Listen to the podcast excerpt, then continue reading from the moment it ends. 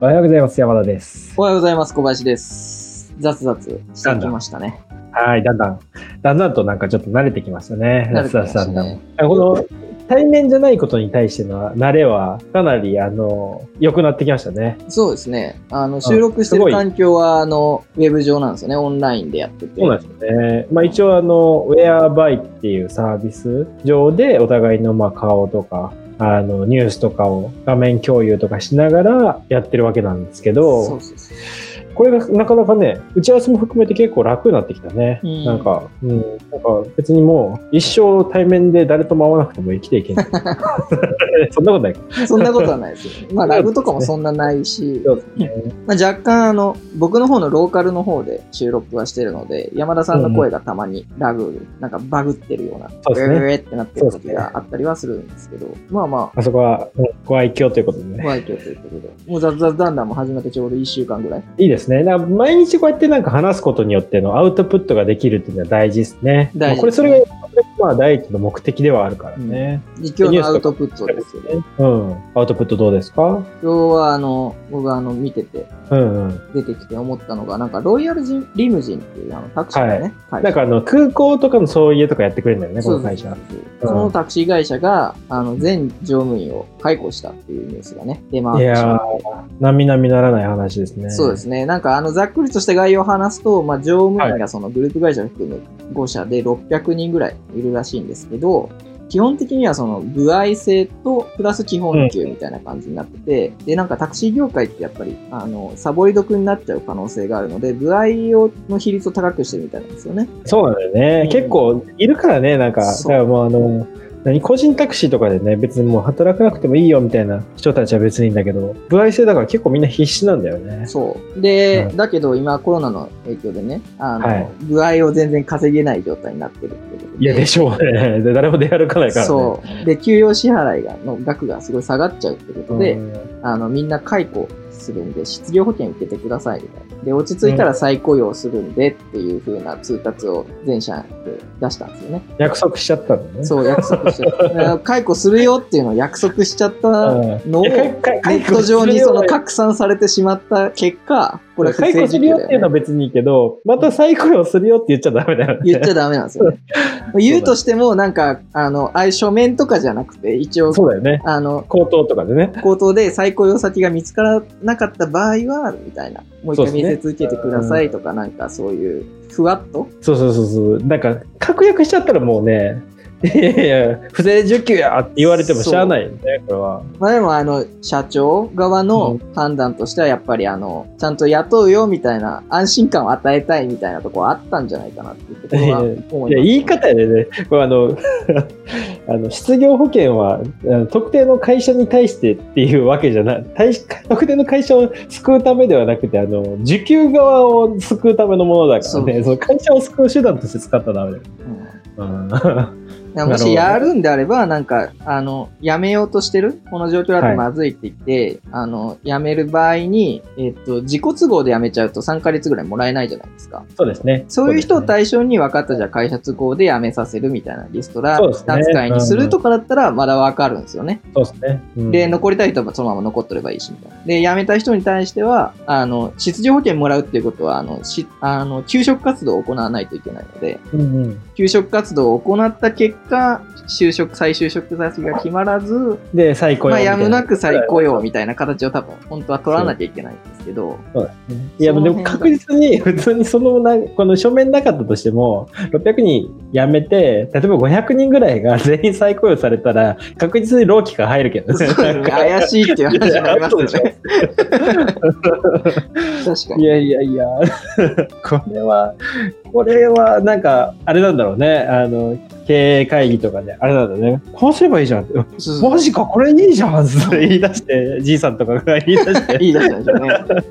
い やいや、雇っやもう再度雇うんだったら誰も損しないし、なんならあのコストが1ヶ月、2ヶ月浮くから、うん。1ヶ月、2ヶ月じゃないか、3ヶ月とかがこれ言うたら、ね、3ヶ月だし、長いこと働いてる人だったら1年ぐらいもらえるはずそうだよね。そう、そうだよね。うん。一番短くて3ヶ月なんですよ。うん。1いやみ年働いてれば3ヶ月もらえる。そうですね。みんなハッピーじゃんみたいな話になったんだろうね。なってたただでも考考ええ方は普通のあのヤクザ、ヤクザじゃないですけど、いや、本当だよね。やってるところあるはずなんですよ。当たり屋やん、これ当たり屋。うん、あの外国人労働者とかのなんか席だけ入れて、ああるね。あるね失業させて、1年雇って失業扱いにして受給させてみたいなので、半分、半分、あの、あげるみたいなね、会社ですね。そうそう、そういうのをビジネスでやってる会社も、まあ、どっかにはあるとは思いますけど、うんこんなね、あからさまにやったらあかんやろって話ですよね。あれ、小林君ってあの、前、会社辞めた時って失業保険もらったんだっけ？もらいました。なんか、ちょうど1年働かしてもらったんで、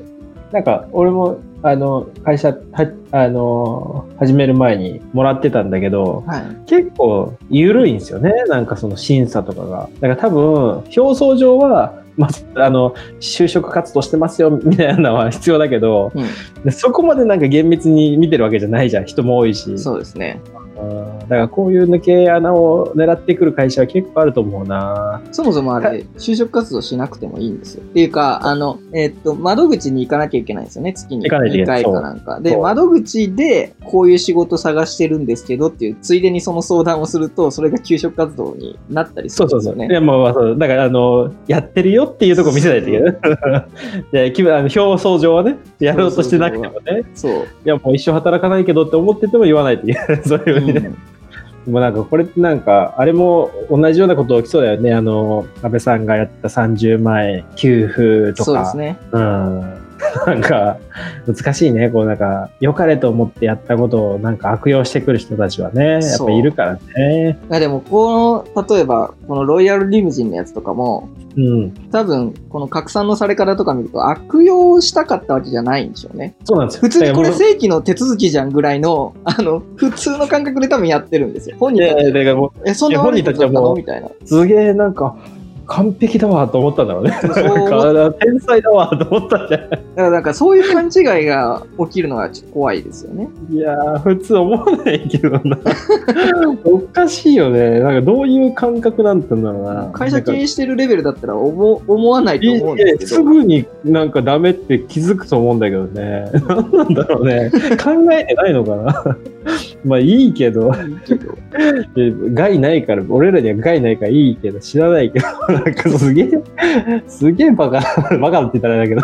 今度例えばしれっとやった時に、グループ会社間で、あうんの、例えば A 社に勤めてた人を B 社が雇用するとか、そういうシャッフルにすればバレないとわかりづらいです。なるんですバレない。いや、バレ、まあバレないっていうか、わざざわざ、あの、検査入られることもな、リスクなさそうみたいなことですよね。いや、そんなに多分、こういうの、あのーそもやんないからね。やらない。多分、年齢がないんじゃない？この600人解雇するとか。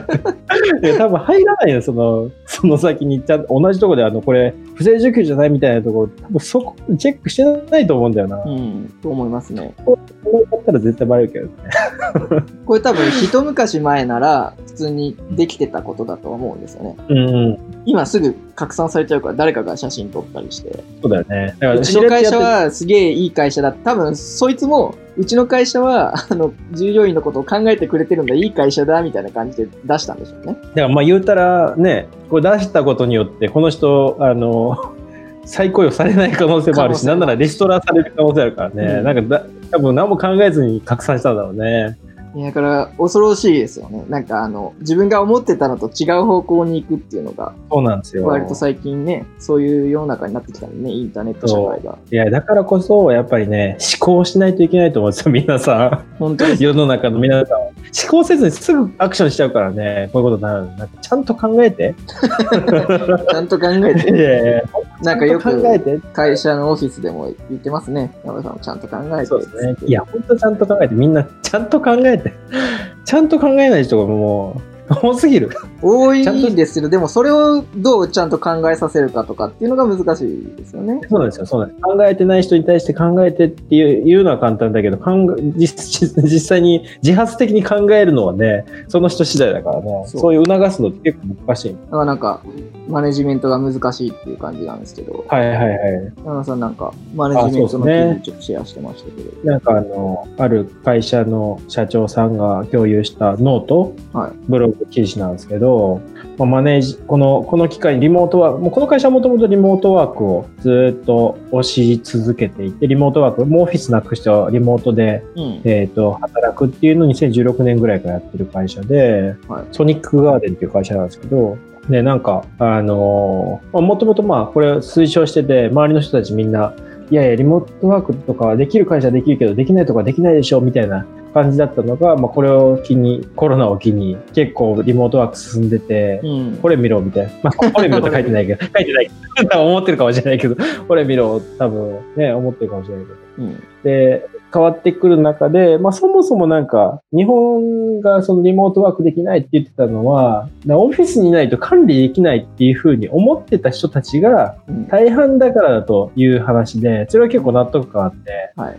マネジメント的なことを、あの、なんなんだろう。ちゃんと管理して、あの、サボらせずに働かせることがマネジメントだ、みたいな、だったら、多分オフィスが一うん。番ベスト、ベストなソリューションなのかもしれないけど、うん。結局それってなんか本質的ではなくて、本質はどっちかっていうと、なんだろう、会社の売り上げを上げ、成長させるとか、はい。会社の成長に寄与するための、あの、施策を打っていって、でそれがちゃんと成果に結びつくことだと思うんだけど、だからそれがマネージメントを結びつけて、マネージメントをしないとダメみたいな、マネージメントは管理だみたいな感じになってるの、世の中が変わっていくチャンスなんじゃないかなっていうのをこう書いてたんですよ。あいやでもね、あの、正社員っていうのはやっぱり、いかにサボるかみたいなところはあると思うんですよね。まあまあ人による、よると思うんだけどね。いやでも、大半は、その、あんまり働きたくない人の方が多いと思うんですよね。だから、ねリモートワークにしちゃうと、あの、実態が見えない部分が多くなってくるんで、うん。どうしてもサボったりするんじゃないかなっていうところ。なんか、もともとはなんか結構サボったら、サボったもん勝ちみたいな感じだったけど、今なんか結構やっぱり、あの、昔に比べて、その、終身雇用じゃないし、うん。なんか成果が、あの、評価とかに顕著に現れる、どの職種でも現れるようになってきてるから、多分なんか、サボってたら多分すぐに、あの、置いていかれるの、置いていかれるスピードが昔に比べて圧倒的に速くなってると思うんだよね。まあ、そういう人たち置いてかれてもいいと思ってると思うんですよね。うん。で置いていかれたら置いていかれたでいいいいっていう感覚で接していった方が、会社としては、うん。なんだろう、あの、成果出てる人をしっかりケアしながら、成果でで出てなくて、サボってる人たちは別にもういいやっていうふうに、もう割り切ってやらないと多分今後、この世界では、あ このアフターコロナの世界ではやっていけないんじゃないかな、みたいな話だよね。そうですね。だから別になんか働かなくても別にサボり続けてもいいじゃんみたいな人はい。小林君って意外となんかサボりあの働きたくない働きたくないっていう割にサボらないじゃないですか。お金もらってることに対してのちゃんとしたあのアウトプット出そうとするじゃないですか。いや、だから、それがあるから、サボりたいし、働きたくないんですよ。その、契約上はやらなきゃいけないから、うん。一応やるんだけど、それが嫌だっていう話。うん、でそれが嫌だから働きたくない。そうそうそうそう。うん、でもまあお金もらった以上やるみたいな。やらなきゃいけないよね。やる そうそこをみんながみんなそういうふうに多分なっていくと思うんだよね なんかまあ、そうなって今多分どっちかっていうと、うん、お金もらっても別にそれお金もらってることが当たり前っていう風になってる人がいっぱいあると思う。うん。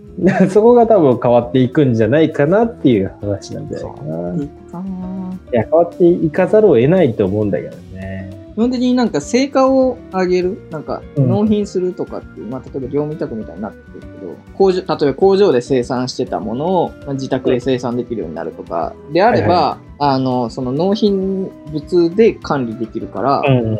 マネジメントとしては分かりやすいんでしょうけど、だから難しいのが本当に正社員なんですよね。まあまあ、そうですね。あの、簡単に切れない正社員っていう立場の人たち。そうだね。だ正社員っていう形態自体がどんどんとなんか、アメリカみたいになんか、あの、流動性が増していくじゃない正社員だから切れないとかじゃなくて、成果主義にどんどんなっていく気はするけどね、なんか。うんいやでもアメリカもどっかの州とかはあれですよね。ウーバーとかの人たちは正社員だみたいな。社員とみなすべきだみたいな。逆にフリー、個人事業主の人を正社員とみなすように法律側がしていくみたいなのはあったりはしますけど。なんか、あの、結構内部的な、その内部のあの、コンサバな地域ではやっぱそういう風になっちゃうよね。うん。日本はやっぱそういう島国でコンサバな感じだった昔からそういう感じだったけど、でももはやそう言ってられない感じになってくるんじゃないかな。